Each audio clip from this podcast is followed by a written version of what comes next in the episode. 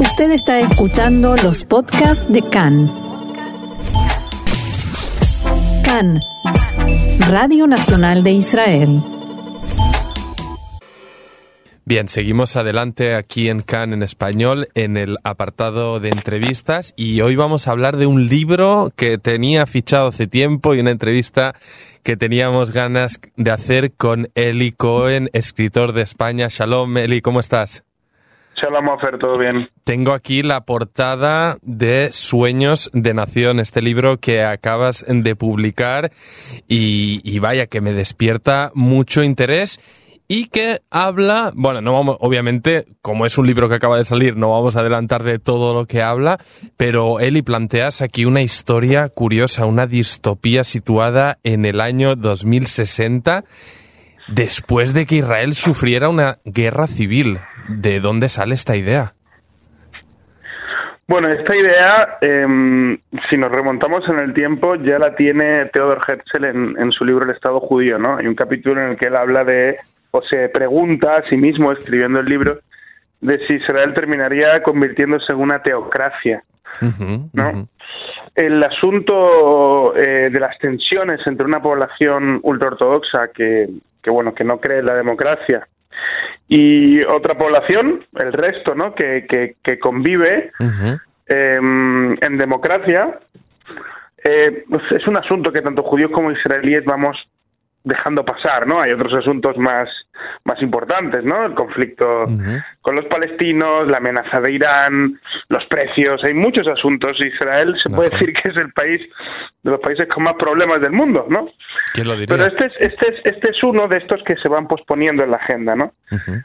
eh, y las últimas, eh, bueno, eh, concretamente, ¿no? Hace unos años cuando me surgió la idea fue leyendo un informe de un think tank, no recuerdo cuál era, no sé si era el Israel Democracy Institute, que decía que en 2060 de cada tres niños israelíes que nacieran, uno iba a ser ultraortodoxo, jaredí, otro iba a ser árabe y uh -huh. otro iba a ser del resto, ¿no? Por decirlo así. Uh -huh. Entonces, claro, el, el, el hecho de que vaya a haber una guerra civil o una, un conflicto, una tensión entre una población ultraortodoxa o muy religiosa y otra población más, digamos, más laica, e insisto, no es que el, no es que me lo haya inventado yo, es un, es un miedo que está ahí, que Obviamente. es latente y bueno, y yo quise, digamos, eh, jugar con ese miedo, enfrentarlo, uh -huh. enfrentarlo y ponerlo en negro sobre blanco, siempre en ficción, uh -huh. ¿no? Y siempre fabulando y bueno, esto es lo que salió, ¿no?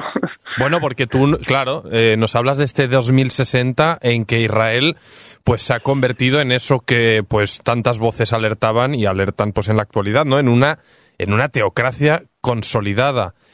Hemos oído hablar de qué va eso de la teocracia, pero a la práctica, ¿qué es o qué es lo que nos planteas en esta ficción? ¿Qué es un Estado judío basado en la teocracia?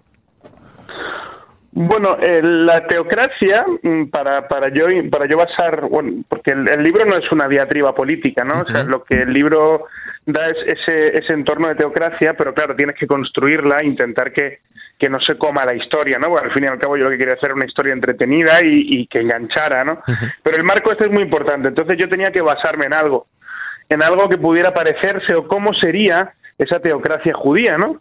Uh -huh. pues, si nos remontamos en la historia, los anteriores estados judíos o reinos judíos que ha habido, pues eran reinos.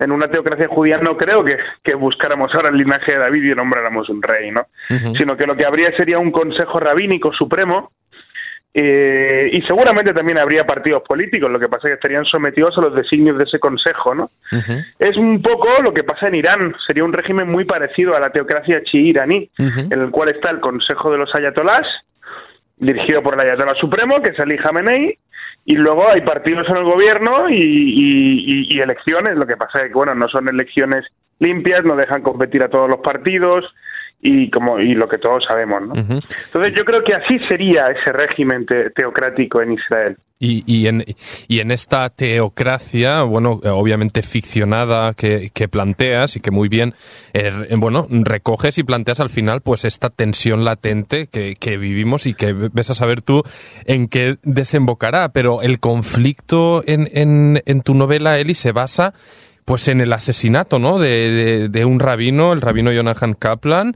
y la resolución eh, de este caso, ¿no? En, eh, esta es la tensión, este es el conflicto que planteas y en el que se desarrolla la historia. El, sí, la, trama principal es, es que, que, en una yeshiva de Ashdod, una yeshiva modesta, ¿no? Teniendo en cuenta que ya en una, en una teocracia las yeshivot son edificios, digamos, ya con, con cierta autoridad, pero bueno, una yeshiva modesta de Ashdod se encuentra el, el, cadáver de un rabino que antaño fue muy famoso y fue muy importante en la configuración de esa teocracia. El encargado de investigarlo es, es Abraham Koningsberg, al que todo el mundo llama Avi, y es un inspector, es un buen policía, lo que pasa es que está roto por su pasado, es irreverente, es, podemos decir incluso rebelde, ¿no? Entonces él entra en esa carrera vertiginosa en la búsqueda de la verdad porque al, a las cuatro horas de encontrar el cadáver y él empezar a investigar ya han encontrado un culpable. Y le huele que hay ahí gato encerrado, ¿no? y, y, todo eso, toda esa historia en, en, buscar al culpable o, porque, eh, en, en, buscar a quién mató a Kaplan, en realidad, eh, se alterna en la novela con flashbacks, diez años antes con escenas de la guerra civil que hay, ¿no? Em, la novela no solamente tiene ese, o sea, esa es la trama principal, evidentemente, la, búsqueda del, de la búsqueda de la verdad por el asesinato y esas y esos flashbacks con la guerra civil, ¿no? Eso esas, eso ir atrás en la historia. Pero también plantea, no solo, insisto, no solo plantea este, este miedo, ¿no? Que enfrentamos, ¿no? Y que yo enfrento en la novela, también plantea otros miedos que ya no son solamente judíos, sino que también son universales en, una, en el año 2060 ya te puedes imaginar hoy día cómo estamos bombardeando, nuestra privacidad está totalmente bombardeada por los teléfonos móviles, por las cámaras, por los drones, por los algoritmos. Imagínate cómo va a ser en 2060 e imagínate cómo sería eso. Qué bonito juguete para un régimen teocrático. Poder invadir la privacidad de todos. Y eso es algo que también intento meter en cada página del libro, ¿no? Que uno sienta que no existe la privacidad en ese en ese régimen teocrático, ¿no? Y, tecnología más religión, pues o más fanatismo, fíjate, es más o menos lo que me da, ¿no? Es una combinación brutal eh, que, que, da ganas de empezar a devorar las páginas de, este sueño de nación y, y, ver a lo que lleva. Y hay, en, en, en, la sinopsis que recibimos en este adelante de prensa también hay un dato que, que me llama la atención, ¿no? En esta investigación eh, del inspector de policía le acompaña un joven periodista que está enrolado en la resistencia clandestina. La resistencia clandestina en este caso es el Israel secular? bueno, eh, en esta resistencia no, no, se, no se califica, digamos, religiosamente, ¿no? Eh, pero es, es, gente que añora la democracia. Gente que se quedó en Israel después de la guerra civil, que nos exilió, teniendo en cuenta que la guerra, como podrán ver los lectores, no es, no es iniciada precisamente por el sector religioso, sino que es iniciada por el sector laico. Son los laicos los que empiezan la guerra civil al ver cómo en unas elecciones los religiosos son mayoría y van a formar un gobierno puramente religioso. Y muchos, y muchos laicos, eh, o los que no se van al exilio, se quedan e intentan organizar una resistencia, una resistencia que, insisto, en un mundo lleno de, de, o sea, un mundo en donde no existe la privacidad y todo lo hacen los robots, es casi imposible. Es casi imposible organizar una resistencia. Una resistencia necesita documentos, necesita registros, órdenes, jerarquías, etcétera, donde no puedes escribir nada en un dispositivo electrónico porque va a estar registrado y va a ver, va a ser visto por otra persona.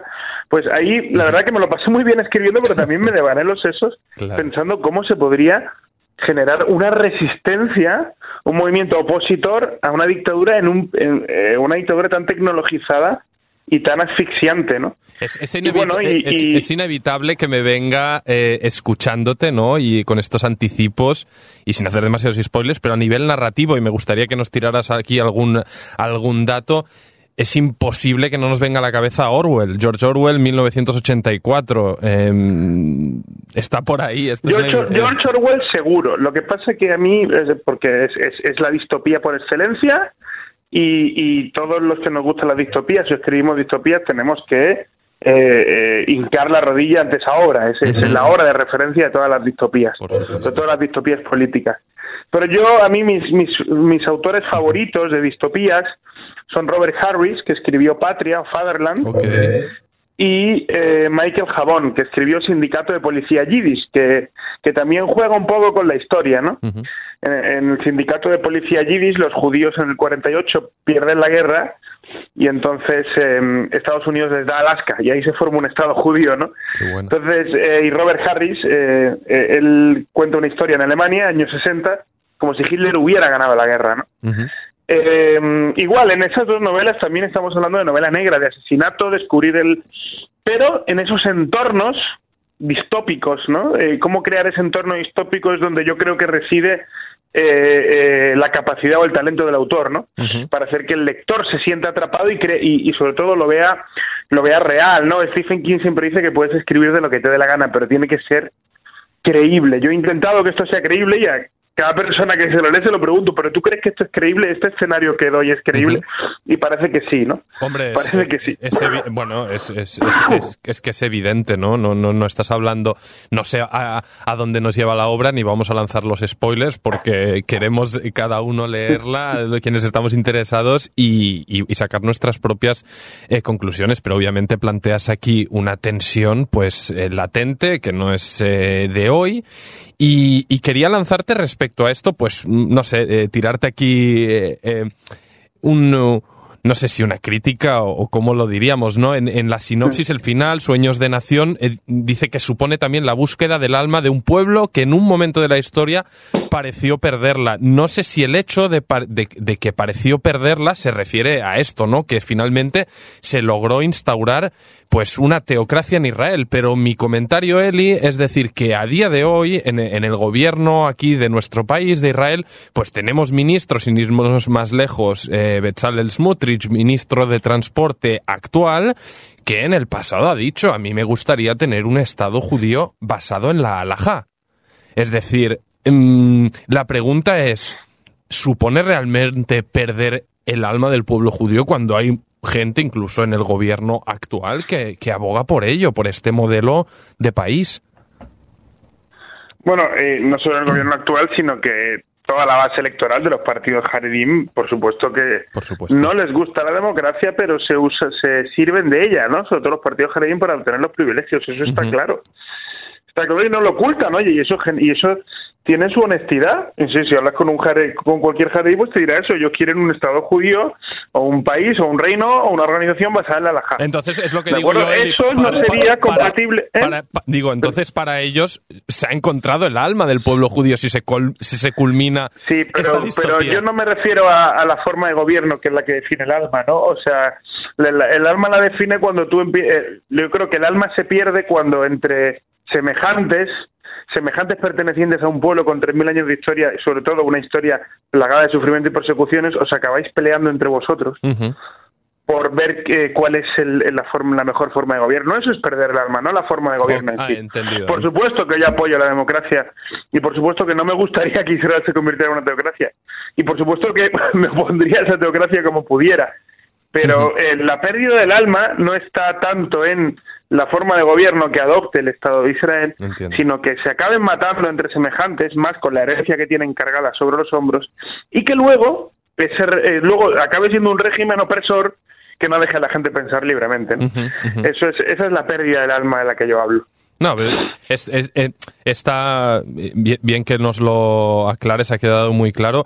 Y, y, por mí está bien, ¿no? Un poco que un escritor eh, judío en la diáspora, pues al final con una distopía, pero pongas, por así decirlo, un poco el dedo en la llaga, ¿no? Porque al principio de nuestra entrevista, Eli, eh, hablabas de que estos problemas están ahí, pero sí que es cierto que los se quedan ahí, ¿no? Se, se, se, sobrellevan con el día a día y en la actualidad mediática, pues eh, parece que ocupe más, pues sí, el conflicto con los vecinos palestinos o las amenazas regionales y demás, pero la realidad, Eli, es que en nuestro día a día estos, estas peleas internas entre los propios judíos afectan más, nos afectan más a la vida pública en Israel en un montón de cuestiones y al final tú pues pones el dedo en esta en esta llaga por así decirlo. Sí, sí, más directamente, ¿no? Porque además, fíjate que el, el, el, y tú conoces mi trayectoria, digamos que a lo mejor el mundo en general esper, esperaría que yo escribiera otra cosa. Uh -huh, uh -huh. Por ese sentimiento de autoprotección que tenemos claro. los judíos cuando hablamos de nosotros al mundo, ¿no? Uh -huh. Al mundo en general. Y yo, por mi trayectoria, o lo que he escrito, o lo que he hecho, o lo que hago, nadie pensaría que yo iba a tocar esa llaga. Uh -huh, uh -huh. Pero precisamente por Lo eso contrario. creo que hay que tocar la llaga. Alguien tiene que decir, oiga, Jebre, ¿qué pasa aquí? Uh -huh. Esto hay que enfrentarlo. Yo la mejor forma de enfrentarlo, al menos para mí, por mi tradición o por mi, por mi forma de hacerlo, ha sido escribiéndolo en una novela. Y bueno, y sobre todo que, que, que sea una novela, insisto, sobre todo entretenida, ¿no? no que no salga uno con el corazón derrotado leyéndola, ¿no? Pero, pero bueno, pero lo he metido en la novela. Ese, mi miedo lo, lo, lo he lo he, lo he traducido en una novela pues negra de, de crímenes, de asesinatos, de, de, investigación. Insisto, y también no solo he metido los miedos, ¿no? De, de, los judíos, he metido los miedos como los humanos en de los humanos en general por el tema de la de la de la privacidad, ¿no? Pero esa tensión de la que tú hablas y ya que entramos en materia es que es así, es lo que es, es exactamente lo que tú dices, o sea, yo no creo que sea normal que, que en una democracia yo no pueda pasar por determinado barrio en tal día de la semana. Cada uno en su casa puede hacer lo que quiera. ¿Cierto? Pero, eh, pero el espacio público es de todos. Lo cierto, eh, lo cierto, Eso es una, Sí, perdona. No, no, digo que. Eh, no, es que tengo mm. que concluir porque se me acaba el tiempo, Eli, pero lo cierto es que, es que mm. como en Israel no se puede aplicar esa normalidad eh, para nada, este lugar es excepcional para todo. Y, celebramos, eh, Elías Cohen, escritor, pues este, este pensamiento judío de al final de ponerlo todo en duda, de criticar constructivamente. Y aquí lo tenemos, pues con una novela con sueños de nación que, que la verdad que despierta muchísimo interés. Se me acaba el tiempo, lamentablemente pero hablaremos seguro en el futuro de esta o de otras cosas. Y, Seguro te, que sí, y te agradezco nuevamente que, estés, que hayas estado aquí con nosotros. Igualmente, un abrazo muy fuerte a todo Israel. Bueno, y nosotros seguimos aquí en CAN en español con más información. Muchas gracias.